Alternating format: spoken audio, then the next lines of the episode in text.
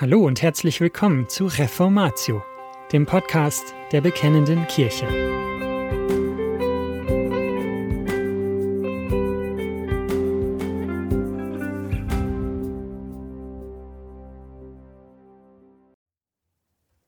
Das Amt der Schlüssel. Ein Weg zur Reformation von Sebastian Heck. Es ist kein Geheimnis, dass die Gemeinde Jesu sich im nachkonfessionellen Zeitalter befindet. Wir leben in einer Zeit, in der Christen sich kaum mehr über kirchliche Zugehörigkeit, das heißt Mitgliedschaft in einer Denomination oder in einem Gemeinde- oder Kirchenbund definieren, sondern über ihre Zugehörigkeit zur übergemeindlichen oder außerkirchlichen Bewegungen. Man ist heute nicht in erster Linie Baptist, Lutheraner, Reformierter, Methodist oder Freievangelisch, sondern evangelikal, emergent, postliberal oder missional. Was genau sich hinter diesen Begriffen im Einzelnen verbirgt, soll uns hier nicht weiter beschäftigen.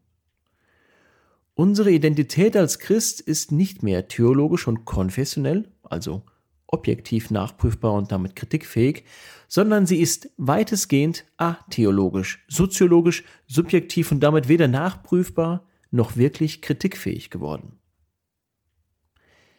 Das positive Grundanliegen, das hinter diesem Phänomen der Entkirchlichung der Kirche steckt, ist die Suche nach einer christlichen Einheit, die größer ist als die jeweilige kirchliche Tradition oder Institution, der wir, mehr oder weniger zufällig, angehören. Unsere Zeit ist geprägt von einer Sehnsucht nach Überwindung der Zersplitterung der christlichen Kirchen und Gemeinden. Diese Sehnsucht können wir nur als positiv werten. Die Frage ist jedoch, ob mit der Auflösung konfessioneller, denominationeller und kirchlicher Unterscheidung und Abgrenzung die Einheit des sichtbaren Leibes Christi, sprich der Kirche, tatsächlich gefördert wird oder ob nicht vielmehr eine gegensätzliche Wirkung eintritt. Letzteres scheint mir naheliegend. Es versteht sich von selbst, dass mit dem oben genannten Paradigmenwechsel auch eine neue Ekklesiologie, das heißt ein neues Verständnis dessen, wer oder was Kirche ist, einhergeht. Kirche ist im populären Denken nicht mehr länger ein konkretes Volk, das etwas glaubt und bekennt, und ein konkreter Ort, an dem etwas geschieht. Sie ist nicht mehr zugleich glaubende Menschen und göttliche Institution. Nein, der Leib Christi wird zu einem abstrakten, mystischen und spirituellen Gebilde, das wir überall und nirgends wiederfinden können. Nun ist die Kirche nach dem Neuen Testament einerseits ja tatsächlich ein geistliches, dem menschlichen Auge unsichtbares Gebilde. Andererseits wird sie allerdings sehr sichtbar und konkret als Institution samt ihrer Handlungen, Ämter, Glieder und Ordnungen. Der Evangelikalismus und ihm verwandte Bewegungen spielen die Bedeutung des sichtbaren Aspekts der Gemeinde Jesu herab, zugunsten einer abstrakten, spiritualisierten Gemeinde Jesu, die man nur sehr schwer, wenn überhaupt, beschreiben kann. Nur eine Kirche. Fakt ist, dass es biblisch gesprochen nur eine Kirche gibt. Es gibt in der Heiligen Schrift nur die eine Kirche, die uns an unterschiedlichen Orten zu unterschiedlichen Zeiten und in unterschiedlichen kulturellen Ausprägungen begegnet. Diese bekennt die Christenheit im nizänischen Glaubensbekenntnis als die eine heilige katholische und apostolische Kirche. Katholisch bedeutet an dieser Stelle selbstverständlich nicht römisch-katholisch, sondern allgemein mit dem Ganzen verbunden und umfassend christlich. Wenn wir das ernst nehmen, bedeutet es aber, dass alle Bemühungen um konkrete Darstellung der Einheit des Leibes Christi verwurzelt sein müssen in der Einheit des unsichtbaren Leibes, die Jesus Christus selbst ein für allemal gestiftet hat. Alle Bestrebungen, im besten Sinne des Wortes katholisch zu sein, gründen auf die wahre Katholizität, das heißt die Raum und Zeit umfassende organische Einheit der einen heiligen apostolischen Kirche Jesu Christi. Die sichtbare Kirche Jesu muss gewissermaßen das werden, was sie für das Auge unsichtbar schon ist, nämlich eins in Christus als sein Leib. Ob unsichtbar, also aus der Perspektive Gottes, oder sichtbar, also aus irdisch-menschlichem Blickwinkel, stets handelt es sich um ein und dieselbe Kirche. So können wir etwa die Aufforderung des Paulus im vierten Kapitel des Epheserbriefs verstehen, wo er den Gemeinden in Kleinasien den Auftrag gibt, eifrig bemüht zu sein, die Einheit des Geistes zu bewahren durch das Band des Friedens. Der Imperativ bewahrt die Einheit des Geistes ist verwurzelt im Indikativ, der auf den Fuß folgt. Ein Leib und ein Geist, wie ihr auch berufen seid, zu einer Hoffnung eurer Berufung, ein Herr, ein Glaube, eine Taufe, ein Gott und Vater aller, über allen und durch alle und in euch allen. Epheser 4, die Verse 4 bis 6.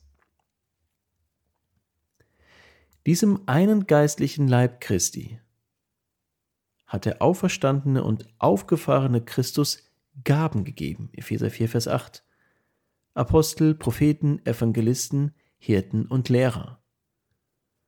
Sie sind gegeben zur Zurüstung der Heiligen für das Werk des Dienstes, für die Erbauung des Leibes des Christus, bis wir alle zur Einheit des Glaubens und der Erkenntnis des Sohnes Gottes gelangen, zur vollkommenen Mannesreife, zum Maß der vollen Größe des Christus. Epheser 4, die Verse 12 bis 13. Einheit des Glaubens ist im Sinne des Apostel Paulus nicht zuletzt bedingt durch äußerliche, sichtbare und greifbare Mittel wie die Gaben und Ämter der Gemeinde, durch deren Dienst der Verkündigung durch die Sakramente, Taufe und Abendmahl und schließlich durch die Kirchen- bzw. Gemeindezucht. Alle diese Elemente, die Verkündigung des Evangeliums, die Darreichung und Teilhabe an den Sakramenten sowie die Kirchenzucht, haben sowohl eine sichtbare irdische Seite als auch einen unsichtbaren himmlischen oder geistlichen Aspekt. Sichtbar und unsichtbar. Der Evangelikalismus versucht im Großen und Ganzen die Unterscheidung zwischen der unsichtbaren, einen heiligen katholischen apostolischen Kirche und der sichtbaren, konkret manifestierten und institutionalisierten Kirche aufzulösen im Sinne eines abstrakten, mystischen, spiritualisierten Verständnisses von Gemeinde Jesu als einer unsichtbaren Masse der Gläubigen auf Erden, unabhängig von Konfession, Organisation und Institution. Wenn ich sage Gläubige auf Erden, wird hier noch ein anderes Problem deutlich. Der Evangelikalismus hat trotz seiner Unterwanderung konfessioneller Grenzen im Grunde nicht die Allgemeinheit, in Klammern Katholizität der Gemeinde Jesu im Blick. Im Blick sind vorrangig die im jeweiligen Moment Gläubigen, nicht aber die Gemeinde Jesu durch die Jahrhunderte hindurch. Das ist ein stark reduktionistisches, wenn nicht narzisstisches Verständnis von Kirche. Die wahrhaft allgemeine, das meint katholische, Dimension der Kirche kommt dagegen zum Beispiel im Heidelberger Katechismus Frage 54 zum Ausdruck. Frage: Was glaubst du von der heiligen allgemeinen christlichen Kirche?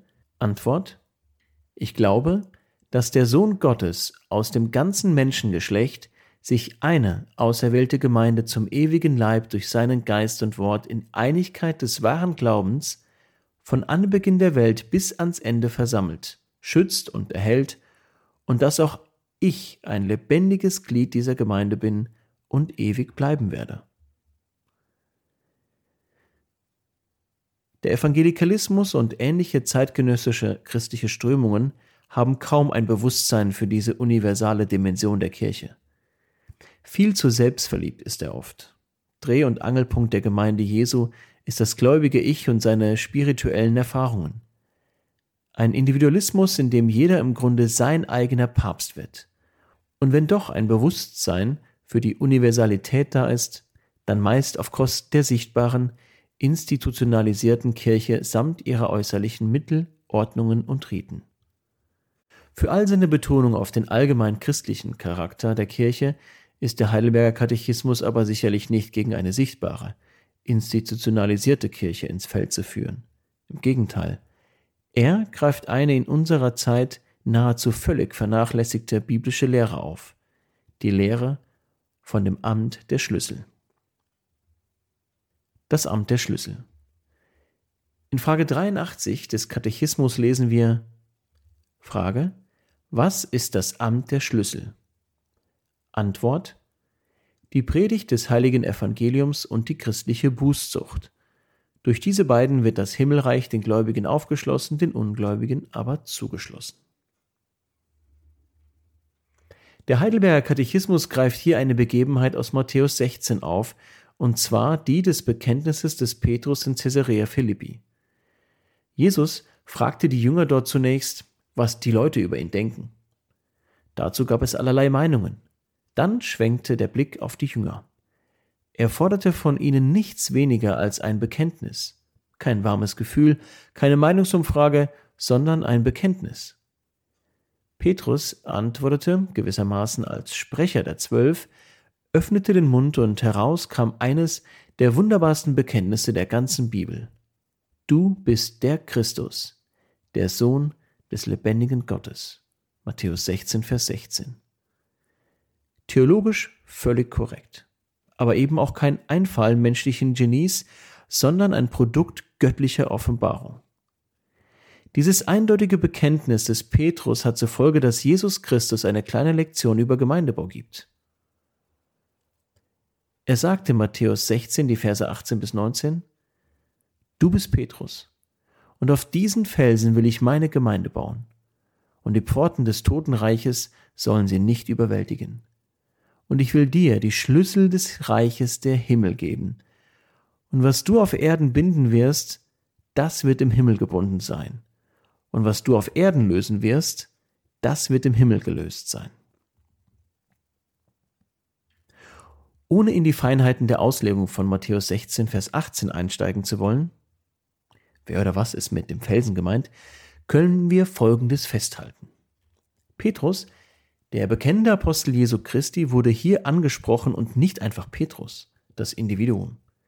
Insofern Petrus ja in der Gründerzeit der neutestamentlichen Gemeinde tatsächlich eine sehr zentrale Rolle spielte und insofern er der erste der Apostel war, der das Bekenntnis zu Jesus Christus ablegte, wurde Petrus zum Grundleger der Gemeinde. Die Gemeinde, von der Jesus Christus hier spricht, ist damit erbaut auf den Grund der Apostel und Propheten, da Jesus Christus der Eckstein ist, auf welchem der ganze Bau ineinander gefügt wächst zu einem heiligen Tempel in dem Herrn. Epheser 2, die Verse 20 bis 21. Und in der Person, besser im Amt des Apostels, wurden Petrus dann die Schlüssel des Reiches der Himmel gegeben. Was ist nun damit gemeint, dass Jesus zu Petrus sagt, was du auf Erden binden wirst, das wird im Himmel gebunden sein, und was du auf Erden lösen wirst, das wird im Himmel gelöst sein. Matthäus 16, Vers 19. Der Heidelberger Katechismus antwortet, die Predigt des heiligen Evangeliums und die christliche Bußzucht oder Kirchenzucht sind damit gemeint.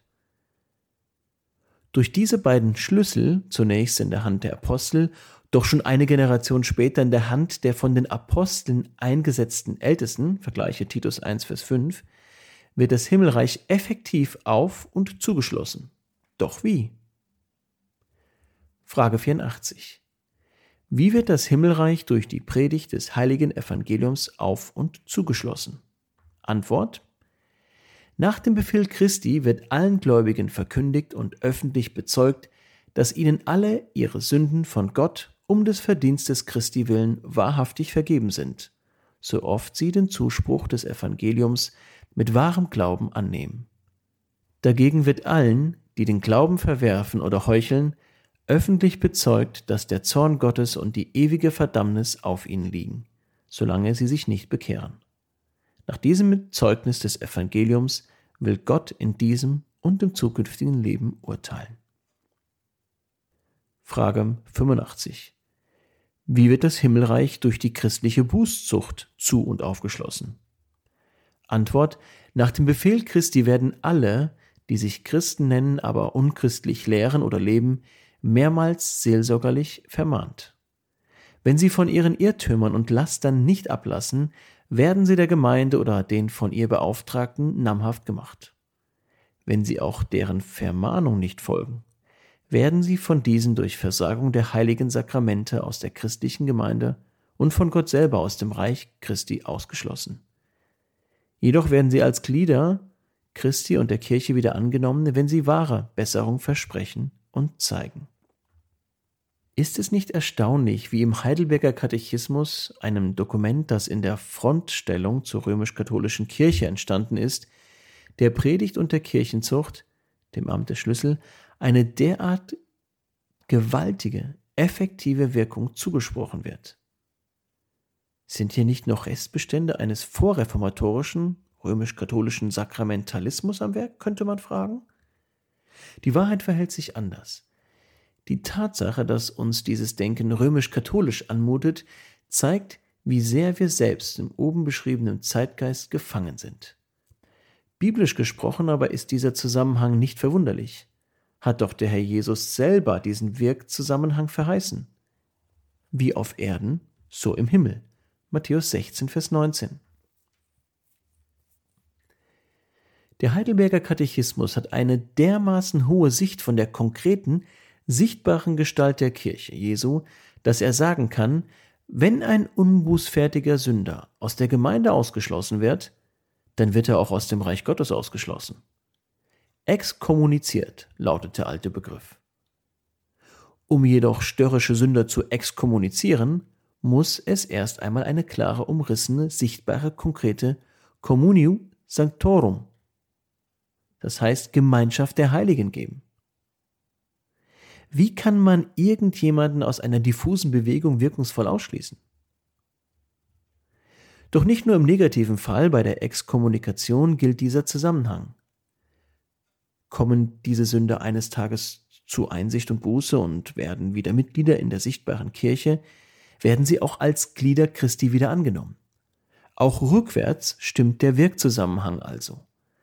Es gibt offensichtlich eine ganz enge Verknüpfung zwischen den Handlungen der sichtbaren Kirche durch ihre Amtsträger und dem Handeln Gottes im Hinblick auf die unsichtbare Kirche. Zwischen dem Handeln der Kirche auf Erden und der Realität in den himmlischen Regionen. Dies deckt sich durchaus mit dem biblischen Befund. In 1. Korinther 5 beispielsweise beschreibt Paulus die notwendige Kirchenzucht über einen, der sich Christ nennt, dessen Leben dieses Bekenntnis aber Lügen straft als ein Übergeben an den Satan. 1. Korinther 5, Vers 5.